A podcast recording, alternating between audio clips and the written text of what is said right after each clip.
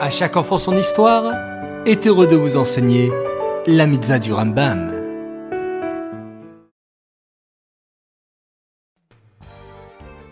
Bokertov les enfants, bonjour, comment allez-vous? Bien dormi? Baruch Hashem.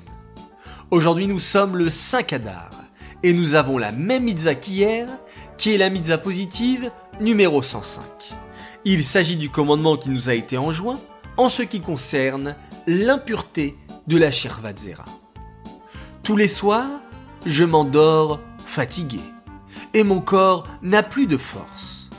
Et le matin, Hachem me le rend en parfaite santé avec beaucoup de force.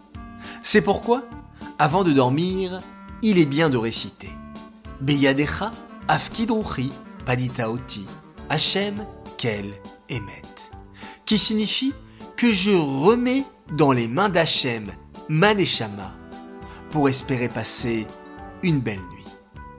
Et le lendemain, lorsqu'Hachem me rend Maneshama, je récite Modéani Lefanecha Melech Chai Vekayam chez Binishmati Bechemla Rabba Emunatecha.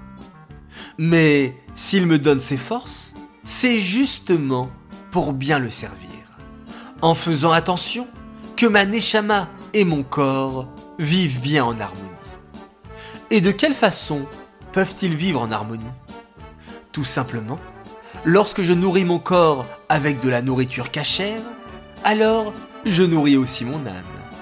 Mais si Dieu en préserve, c'est le contraire, alors mon corps et mon âme ne sont plus en harmonie.